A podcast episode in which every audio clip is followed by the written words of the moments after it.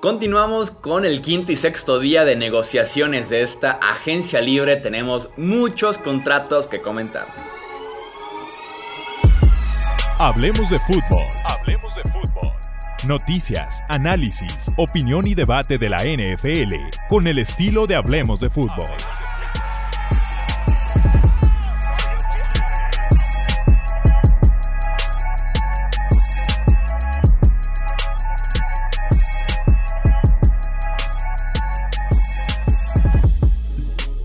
Amigos? ¿Cómo están? Bienvenidos a un episodio más del podcast Hablemos de Fútbol. Yo soy Jesús Sánchez y es un placer que nos acompañen en este episodio. Como acaba de decir Tony antes de que empezáramos a grabar, la agencia libre no se detiene y por lo mismo tampoco se detienen los podcasts repasando los acuerdos de esta agencia libre. Saludo con mucho gusto a mis compañeros Alejandro Romo y también a Tony Álvarez. Bienvenidos amigos y no se detiene este tren. ¿Qué tal, Chuy? ¿Qué tal, Alex? Un eh, placer eh, saludarlos. Sí, esto sigue y sigue. Eh, todavía hay algunos nombres por ahí disponibles, pero de verdad cuando creíamos que tal vez se iba a calmar un poquito el asunto de las firmas, pues, pues no, han continuado y con qué nombres. Ahorita lo, lo vamos a platicar a fondo. ¿Qué tal, Chuy? ¿Qué tal, Tony? La verdad es que sí, como lo dices, eh, la mayoría de los nombres grandes ya se están empezando a ir, ya tenemos a, los jugadores que más se esperaban firmando en, algunos lados, pero la realidad es, que siguen habiendo muchas alternativas eh, bastante sólidas para los equipos todavía en la agencia libre. Exactamente, tenemos muchos nombres que repasar todavía. Recuerden que si están en el canal de YouTube viendo y escuchando este podcast, no olviden suscribirse y activar también campanita de notificaciones para que les avise cada vez que hay nuevo video. Si están en formato de podcast, también suscribirse, dejar su review y ya saben todo lo que tienen que hacer para poder apoyar Hablemos de Fútbol. Ahora sí, arrancamos de una vez con este episodio. Kenny Goladay, nuevo wide receiver de los New York Giants. Cuatro años y 72 millones de dólares el contrato de Goladay, que era por mucho el mejor agente libre disponible. Ya tiene casa en la Gran Manzana, Tony. Sí, llama mucho la atención eh, que los Giants hayan podido tener este receptor con esa inversión, que sí es fuerte, pero al mismo tiempo podían hacerlo. Pero lo que quiero llegar con el que llama la atención es que esta defensa llegó a tener ciertos momentos buenos como para ayudarle a su ofensiva y daba la impresión de que sí, podrían hacer clics, si podían proteger a Daniel Jones, si podían tener un receptor de impacto, si Saquon Barkley puede estar sano.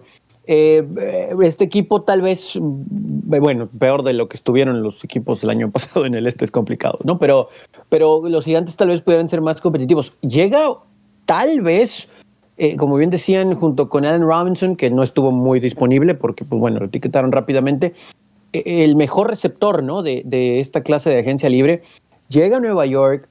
Creo que Daniel Jones necesitaba algo así, si bien eh, ha tenido algunos veteranos y jóvenes con aptitudes muy interesantes, no había tenido un receptor completo, con experiencia, al mismo tiempo joven, con experiencia pero con juventud, y de verdad con unas habilidades y unas características desde físicas hasta deportivas como tal, que le van a ayudar por sí solo, ¿no? Eso hace que esta ofensiva deje de ser unidimensional cuando esté Saquon Barkley, que no tenga que cargar él al equipo. Si la línea le puede dar poquito tiempo a Daniel Jones, yo creo que los gigantes pueden ser un equipo que de verdad eh, compita en serio en el este. Y con Kenny de ahí, híjole, estoy esperando muchas yardas, muchos touchdowns. A mí me gusta bastante esta contratación. Siento yo que desde que se fue Odell Beckham Jr. de los Giants no habían tenido un receptor dominante. Digo, tienen a Darius Slayton que es bastante buen receptor, tiene mucha velocidad, pero muchas veces en la zona roja necesitaban tamaño y hemos visto que Evan Engram no es el target más confiable de tamaño que hay. Tiene muchos problemas con los drops. Entonces traerle a Kenny Goladay a este Daniel Jones es algo muy positivo, le va a dar un target grande, le va a dar un target que además es bueno para crear separación, que es de los mejores en lo que se le conoce como contested catch. Entonces, todo esto eh, va sumando para Daniel Jones, además de que va a tener un jugador más que puede estirar el campo, porque como lo sabemos, las trayectorias verticales, Kenny Goladay es muy, pero muy bueno. Entonces, Tal vez siento yo que hayan pagado un poquito de más, pero bueno, es el precio de traerte a uno de los mejores, si no es que el mejor agente libre que había disponible en el mercado. Sí, justamente yo voy por ese rumbo de lo que le terminaron pagando a Kenny Goladay. Lo convierte en el sexto mejor pagado de la NFL. Creo yo que puedes meter a Goladay como un receptor top 10, top 12 en esta liga. El detalle fue que en este mercado en el que no le fue nada bien a los receptores, en el que Will Fuller firmó por 10 eh, millones, en el que Juju firmó por 8 millones, en el que Corey Davis le, le, dieron 12 los Jets, no estaban pagando casi los equipos a los wide receivers en la agencia libre y los Giants creo que negociaron contra ellos mismos. La oferta de Chicago por Goladay era entre 11 y 12 millones. La oferta de Cincinnati por Goladay era de 13 millones, más según el mercado que tuvimos en 2021 para que irse de 18. O sea, no sé si realmente había por ahí un equipo que estuviera empujando la oferta hacia arriba, pero es una cantidad de dinero fuerte. Lo que sí es que en el campo le trae a Daniel Jones su primer verdadero número uno en la posición de wide receiver, porque no coincidió con Odell Beckham en los gigantes. Eh, y te permitirá también a la ofensiva darle un rol más adecuado a cada receptor. Que Sterling Shepard regresa al slot donde se puede comer a la defensiva rival cada domingo. Darius Slayton en un rol más especializado de rutas verticales, mientras que Golady te da verticalidad, físico, 50-50, terceras oportunidades, zona roja, centro del campo, te da prácticamente todo y te permite darle a cada quien un rol más específico y que se adecue más a las habilidades. El único pero sería ese, la cantidad que le pagaron, pero eh, merecido para Gola de un tipo que es un verdadero wide receiver 1 en esta liga, que son complicados de conseguir, que son contados prácticamente los que cumplen con esas características. Nos quedamos hablando de receptores para platicar de Juju Smith Schuster de regreso a los Steelers, un año 8 millones, rechazando ofertas de Kansas City y de Baltimore. Sorpresota tener a Juju de regreso en Pittsburgh, Alex. Pero de verdad nos, nos cayó como, como un cubetazo de agua fría, sobre todo a ti y a Micho, porque yo dije, yo le veo 5% de probabilidades de regresar, y tú dijiste, yo le veo 1% de probabilidades de que regrese. Y la realidad es que había reportes, él mismo, lo que comentaste tú, ¿no? Que él había puesto que iba a firmar el otro lado, había reportes de que ya se había eh, despedido de sus compañeros y a la mera hora eh, salió con la sorpresa de que se quiso quedar en Pittsburgh por mucho menos dinero de lo que le ofrecían en el mercado. Déjame te digo algo rápido. Eh, Juju Smith Schuster ya no era de mi agrado. Cuando él entró a la liga me caía muy bien. Después sentí que se convirtió con, que Antonio Brown lo, lo infectó o algo así. Pero se convirtió en un jugador medio tóxico para la cultura de los Steelers por el hecho de estar grabando TikToks, que muchas veces eh, los rivales utilizaban eso como motivación para jugar más duro contra los Steelers, pero considerar el hecho de que tomó mucho menos dinero por quedarse en el equipo que confió en él es algo que de verdad es a respetarse, sobre todo tratándose de que los Ravens le ofrecían hasta 5 millones más con incentivos, un millón de dólares más eh, de base pero y en un mercado, como lo dijiste, bajo para wide receivers, pero aún así él, por el amor al equipo y, por el respeto que le tiene a la organización, decidió quedarse en Pittsburgh. Si yo lo veía con el 1% que dices, creo que lo comentamos en un directo en Twitch. Eh, aún así me parece una buena decisión por parte de Juju. Ya viendo la parte de los números, el potencial en cada lugar, creo que es la decisión correcta. Por un millón de dólares, no sé si realmente valga la pena el moverte de Pittsburgh a Baltimore, la parte del rival divisional, el nuevo sistema, el nuevo staff de entrenadores, el nuevo head coach, nueva franquicia, o sea, todo lo que involucra el cambiarte un equipo por un millón no sé si sea suficiente como para convencer justamente a Juju por esa parte. Están los incentivos, que son 3.5 millones disponibles en la oferta de Baltimore vamos viendo qué incentivos había. Capaz que eran muy complicados porque si eran por producción, estás con la Mark Jackson y la ofensiva 32 aérea de la NFL la temporada pasada. Si es por conseguir un All Pro o un Super Bowl, es la conferencia de Josh Allen, la conferencia de Patrick Mahomes. Entonces, no sé si los incentivos eran realmente alcanzables como para decir si es una, una, oferta diferente de por 2, 3 millones de dólares. Y comparándola con la de los Chiefs, que es la misma base de 8 millones con 13 en incentivos de Chiefs y Steelers no ofrece nada de incentivos. Eh, con Kansas City, si bien tienes la mejor chance de los tres de ganar el Super Bowl, eh, vas a ser el 4 o el, 3 o el 4 en la ofensiva, porque está muy marcado Tyreek Hill y Travis Kelsey. Y a partir de ahí es repartirte entre McCall Harmon, entre los corredores de Marcus Robinson, el que llegue después en el draft. Entonces, me parece que mm, al final de cuentas, después de analizar todo, eh, es la decisión correcta por parte de Juju el quedarse en Pittsburgh con todo y de lo limitado que va a estar Big Ben y que también se reparte cierto, eh, cierta producción con los Steelers por tantos wide receivers que hay en ese mismo roster.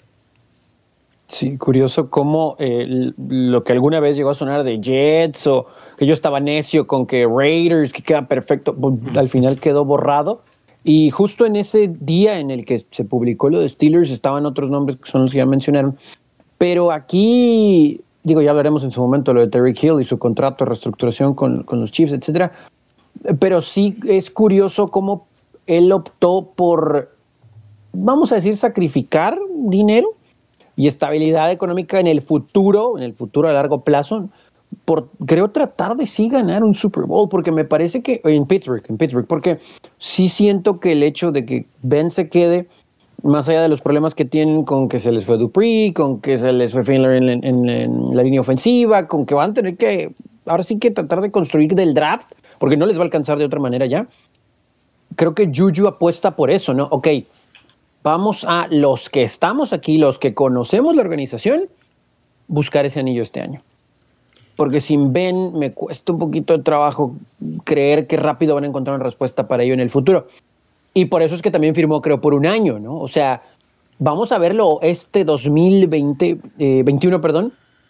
Y ya después, conforme sucedan las cosas esa temporada, veremos si hay manera en que me puedas pagar después, o si de plano las cosas están muy mal y mejor me voy, Ben se va seguramente a retirar. O sea, creo que él también lo entiende así y es algo curioso por lo que mencionaba Alex, estoy totalmente de acuerdo llegó a tener Yuyu tintes Antonio Brownescos, sobre todo el año anterior, y me parece que esta decisión es muy madura de su parte. Yo no sé si alguien de la organización, el mismo Big Ben, el, alguien más, no sé, gente que veterana le haya hablado con él como para tratar de hacerle ver que del lado deportivo, quitando lo que mencionabas de Chiefs, tal vez sea la mejor opción para él, pensando en, un proceso de maduración, ¿no? que también creo le va a servir para, para su futuro.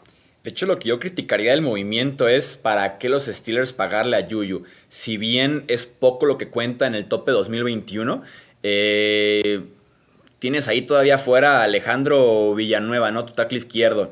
Perdiste a Mike Hilton, el esquinero. Steven Nelson, otro esquinero, le dijiste que puede buscar un cambio porque no, es, no entra ya en los libros contables de los Steelers. Entonces, yo criticaría más bien a Pittsburgh del para qué buscar a Juju, si fue para quitárselo a los Ravens, si fue un tema de identidad, si fue un tema de que lo pidió Big Ben de regreso. Mm, no me parece que fuera la, necesidad más teniendo ahí a James Washington, a Chase Claypool, a Deontay Johnson.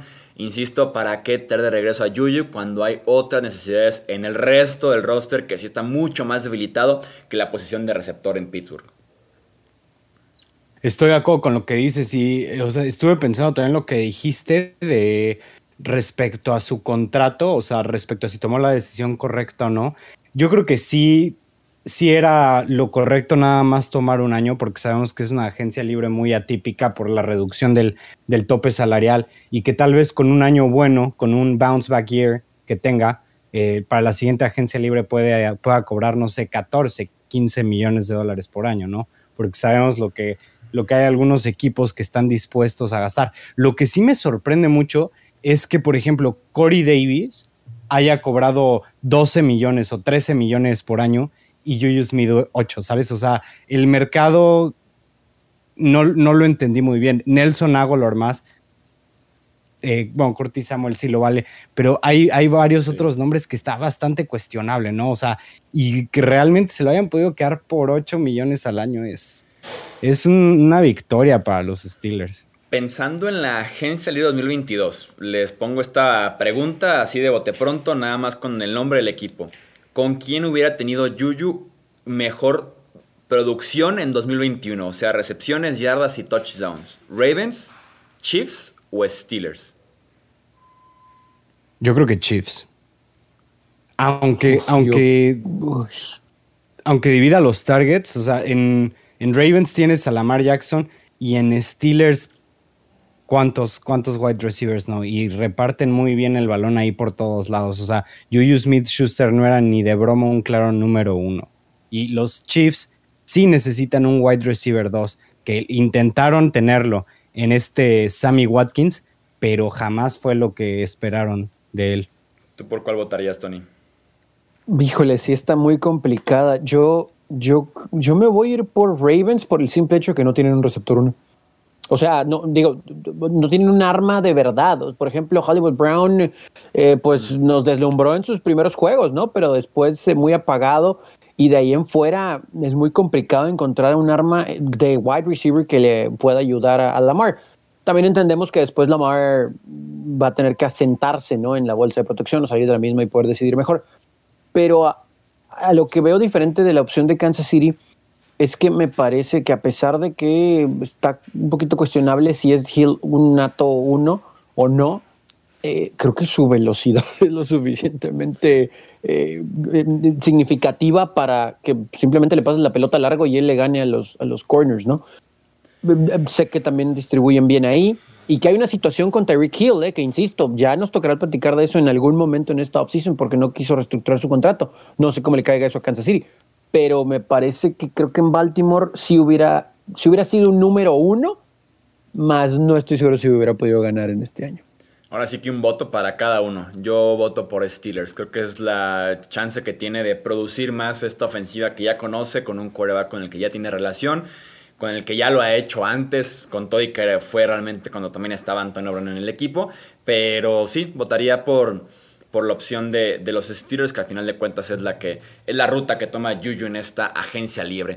Vamos, ronda rápida con el resto de las firmas que tuvimos en los últimos días de agencia libre. El cornerback Kyle Fuller a los Denver Broncos, también el cornerback Xavier Rhodes regresa a los Indianapolis Colts y el safety Keanu Neal se va a los Dallas Cowboys. Yo creo que lo, lo, de Kyle Fuller era algo que todos veíamos venir en cuanto se anunció que los Bears lo iban a cortar. Todos sabíamos que se iba a querer reunir con Fangio los Broncos están buscando, digamos, otra vez encontrar esa identidad en el perímetro defensivo. ¿Y quién mejor para hacerlo que el cornerback que fue First Team All Pro bajo, bajo, Big Fangio, perdón, Kyle Fuller, ¿no? Me encanta ese movimiento de Fuller a los Broncos. Y más porque tienes ahora sí una secundaria verdaderamente competitiva. Eh, Kyle Fuller número uno, Ronald Darby número dos, Bryce Callahan, que también estuvo con Big Fangio en Chicago, es el slot cornerback. Justin Simmons, recién firmadito como safety. Una secundaria muy competitiva. Creo que esta defensiva de los Broncos, falta ver qué hacen con linebacker, pero con la llegada de Fuller y Darby, creo que son top 5 este año en la NFL.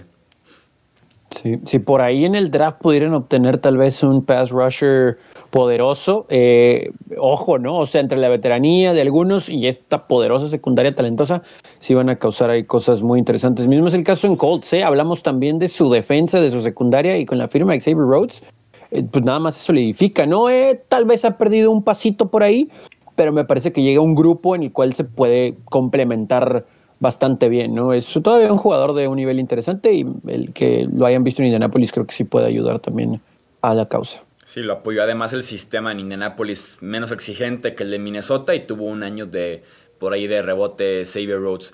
Eh, el running back Chris Carson se queda con los Seahawks, el tackle ofensivo Riley Reef va a los Bengals, mientras que el safety Anthony Harris va con los Eagles. Se me hizo un verdadero robo lo de Anthony Harris, ¿no? Eh, digo, un safety que el año pasado eh, estuvo rankeado como el mejor de Pro Football Focus, me parece que fue First Team All Pro y que por un año que digamos que le fue mal, pero en, el año en el que le fue mal a todos en esa secundaria en Minnesota, se lo llevan por 5 millones en un año. De verdad, me parece una de las mejores contrataciones en cuanto a costo-beneficio de esta agencia libre. Yo creo que los Eagles van a empezar a darle forma a su secundaria con esta contratación. A mí me gustó lo de Riley Reef. Eh, yo sé que es un veterano, yo sé que tiene ya un rato en la liga, 32 años, si mi memoria no me falla, pero creo que es un jugador que le va a poder ayudar bastante al desarrollo de Joe Burrow, a tener tiempo. Eh, esperemos que Joe Burrow esté excelente para el primer juego de la temporada. Y su experiencia, ¿no? Tanto bloqueando para el pase como con la carrera, Creo que ahí le puede dar a Cincinnati. Hay ciertos elementos en Cincinnati, no los estamos poniendo como equipo de playoff, pero que si se mantienen sanos pudieran ser competitivos, ¿no? Y creo que este es un excelente elemento para esa línea ofensiva. Sí, con quitar a Bobby Hart, que era el peor tackle derecho de la NFL, ya de la alineación, porque en cuanto llegó Reeve, cortaron a Hart. Entonces ya con eso es un excelente movimiento cambiar de tackle derecho para los Bengals. Con Carson es parte de la identidad de los Seahawks. Eh, se quedaron sin Carlos Hyde. Rashad Penny sigue siendo un número 2 en esta ofensiva. Entonces Carson regresa a Seattle y me agrada el movimiento. El running back Philip Lindsay y también el linebacker Jordan Jenkins van a los Texans, el esquinero Desmond Trufant va a los Bears, mientras que el tackle defensivo Malik Jackson va con los Cleveland Browns. Fíjate, me gusta otra vez, eh, bueno, ahora un ex Eagle que es Malik Jackson. Me gusta mucho esta, esta contratación de Malik Jackson a los Browns. Siento que le da más profundidad a esa línea defensiva que es bastante necesaria y es un defensive tackle que además puede poner presión al quarterback. Entonces, si los juntamos con Sheldon, eh, Sheldon Rankins, disculpen, y con los otros jugadores. Sheldon Richardson, perdón. Sheldon Rankins para los Jets. Este, pero bueno, si, si los juntamos con ellos, estamos hablando de que ya tienen una línea defensiva bastante profunda y ojo con los Browns que están teniendo contrataciones clave, pero muy, muy buenas. Este de Malik Jackson, si lo pueden poner, digamos, al 70% de lo que alguna vez fue, yo creo que estamos hablando de que se podrían convertir en una de las mejores líneas de toda la NFL. A mí me da un poquito de tristeza lo de Philip Lindsay, porque, digo, fue venerado en algún momento por ser la novedad, por su agilidad, su estatura, etcétera, en un equipo que no tenía muchas estrellas en ese momento, él brilló. Después de traer a Melvin Gordon, hay inseguridad por la lesión y al grado de que ahora ya ni siquiera piensan en él. No, digo, eh, no se consideró y, me siento mal porque va a terminar en un equipo sin pies ni cabeza, al menos para esta temporada. Es un contrato de un año, es cierto en Houston, pero pues está para hoyos, ¿no? Que es más o menos lo que pasa en Chicago. Digo, ahorita, ahorita vamos para allá, pero eh, no tienes running back porque se te fueron, no pudiste retener al que tenías, no tienes mucho talento, tu línea ofensiva, ay, ay, ay. Philip Lindsay necesita un trabajo, entonces como esos de esos matches que, que pues, te necesito, me necesitas un año, sí, va, va, va, ok, perfecto, y, se hace, pero producción, éxito mutuo, pues no lo veo. Sí, merecía Ojo con los Texans, ¿eh? ¿Cómo? ojo con los Texans. Del pick número sé, sé que va a estar... No, no, no. Ah. Ojo con los Texans. Han hecho, bueno, han conseguido más de 30 jugadores en lo que va. Nick Caserio está haciendo un buen trabajo de atraer jugadores, está trayendo jugadores que al menos han mostrado nivel en algún momento, está haciendo negocio como New England lo hubiera hecho normalmente, claro, en, una escala, ¿no? Y mucho menos se traerían 30 porque, pues, porque sería un roster eh, mucho más completo desde el principio, pero está reconstruyendo ese roster por completo con, eh, con varias firmas de veteranos, jugadores que han tenido buen nivel, pero igual y tuvieron un año malo. Digo, Philip Lindsay, a mí se me hace un gran jugador.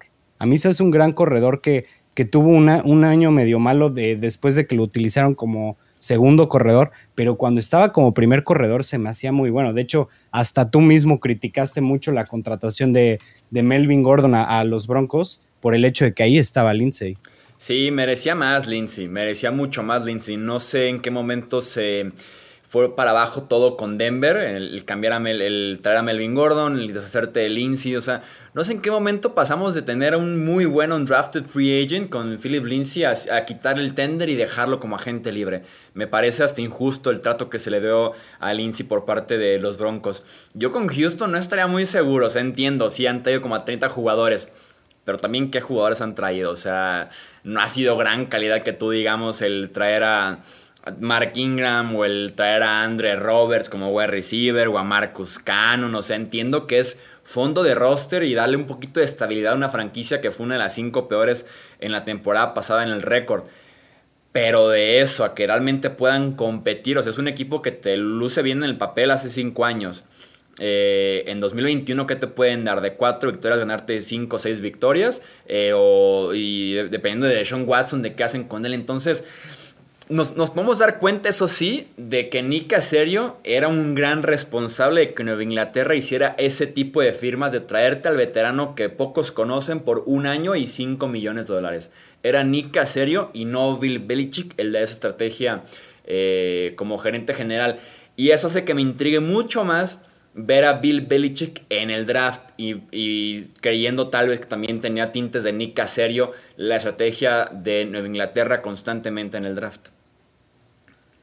Me intriga sí, por lo sí, menos. de acuerdo, ¿no? Por, lo menos para pensar en, voy a aventar nombres, traer un quarterback en el draft pensando en que uno compita o lo de, ayude a desarrollar Cam, eh, algún impacto Sí. de un jovencito, o sea, un impacto real de un novato, ¿no? Que veas en primera ronda que, ¿sabes qué? Los Patriotas van por él porque lo vieron, lo scoutearon, en lugar de, pues te puedo cambiar para ir más abajo, a lo mejor me das un pick para después, un poquito de Moneyball, pero en la NFL, algo así, ¿no? Pero una cosa es eso y otra cosa es pensar que los Texans van a competir, ¿no? Primero tienen que salir de Indianapolis y de Tennessee y uno va a pensar que Jaguars pues, va a ser complicado, pero va a tener otra cara. Este, de, híjole, sí, mucho depende de Sean, por supuesto. Si una de esas en el draft Nueva Inglaterra sube por alguien o no hacen casi cambios para abajo y te puedes dar cuenta de quién era el quien estaba tomando eh, las decisiones. Vamos viendo el draft. Por lo menos en la agencia libre fue completamente eh, diferente. Mm, y cerramos los agentes libres. A la cerrada Dan Arnold a los Panthers. El linebacker Brandon Copeland a los Falcons. El también linebacker Raycon Macmillan a los Patriots. Y para cerrar el tackle ofensivo Tyson Brailo renueva con los Titans. Lo de Sombrero me parece que era algo obvio. De hecho, creo que se tardaron un poquito. Yo no sé si porque Tennessee se dio cuenta que tampoco el mercado estaba muy fácil para ellos traer a alguien eh, en la línea ofensiva para ayudarle a Tannehill. Pero cuando en teoría todo funciona bien en ese sentido, cuando tienes, lo voy a decir también así, tal vez al mejor corredor de hoy, y la verdad es que le das protección también a Ryan Tannehill, pues como por qué no, ¿no? Pero a mí me sorprendió que no se resolviera un poquito antes. Eh, pero bueno, eh, hay que ahora sí que navegar en las aguas del mercado de agentes libres y me parece que es merecido, ¿no? Lo de lo de Tai.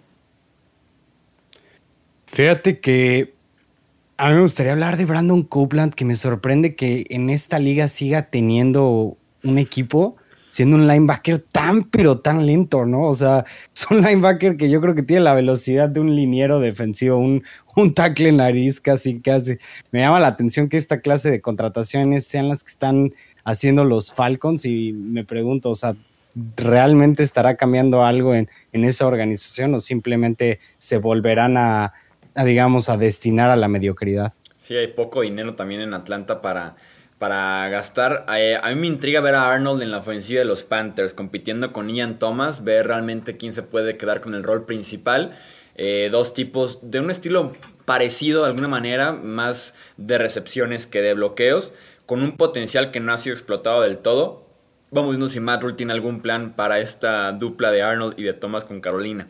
Pasamos a las noticias ya para cerrar. Justin Simmons es el nuevo safety mejor pagado de la NFL. 4 años y 61 millones con los Denver Broncos, con 35 millones garantizados. Mientras que Gino Atkins, cortado por los Bengals después de 11 temporadas en el equipo, casi 80 capturas de coreback. Cincinnati ahorran casi 10 millones en el tope salarial.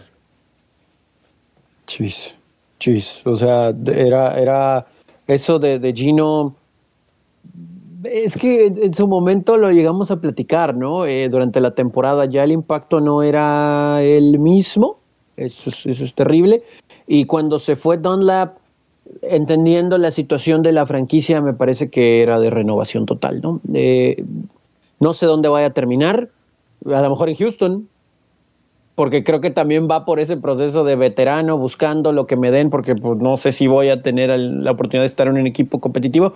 Dio muchas cosas buenas ahí en Cincinnati, pero, pero Gino, pues, pues ya es otro, ¿no? Eh, es una pena, pero pues esa defensa no, no asustó a nadie en las últimas temporadas, no nada más en el 2020. Si se acaba una era, tal vez Gino Atkins es lo más cercano que hemos tenido en la NFL, guardando distancias, a Aaron Donald siendo tackles defensivos que realmente le lleguen constantemente al quarterback con agilidad y no con fuerza. Eh, se acaba una era, sí estaba disminuido. Aunque Cincinnati sigue en este plan de no pagar a los suyos, no soy muy fan de lo que ha sido el offseason de los Bengals. Eh, y Atkins, pues sí, sí cierra sin duda alguna un etapa importante que tuvieron los Bengals a la defensiva. Y se me hace que puede ser un jugador que, que caiga en Kansas City o en un lugar así que esté buscando, eh, digamos, que, no tenga un, papel tan importante que igual no va a ganar tanto, pero que tenga una oportunidad de ganar un anillo. Me parece que, que Atkins va a tener no el mejor mercado, pero yo creo que sí va a haber uno que otro equipo que va, que puede confiar en él, que puede pensar en sacarle algo utilizándolo como jugador rotacional. Y va a estar interesante ver dónde va a caer. Yo no sé si le da la chance de un anillo, seguramente no, pero los Vikings con Mike Zimmer pudiera ser. Trajeron ya un tipo como Patrick Peterson, que hablamos aquí de él, de su veteranía, la experiencia. Gino Atkins te puede ofrecer algo muy similar en la línea defensiva y pues Mike Zimmer y Atkins tienen una gran relación de años en Cincinnati juntos, entonces pudiera ser, aunque lo mejor ser un contendiente como tipo lo que hizo no Arizona con JJ Watt, por ejemplo. Hasta aquí entonces el episodio que tenemos para este eh, podcast de Hablemos de Fútbol. No olviden seguirnos en redes sociales, Twitter, Facebook, Instagram, para que estén bien informados y sigan la agencia libre 24/7 en tiempo real y también, insisto, suscribirse aquí a este canal de YouTube que es diferente al canal principal de Hablemos de Fútbol. En nombre de Alejandro Romo, de Tony Álvarez, yo soy Jesús Sánchez y eso es todo por este episodio. Gracias por escuchar el podcast de Hablemos de Fútbol.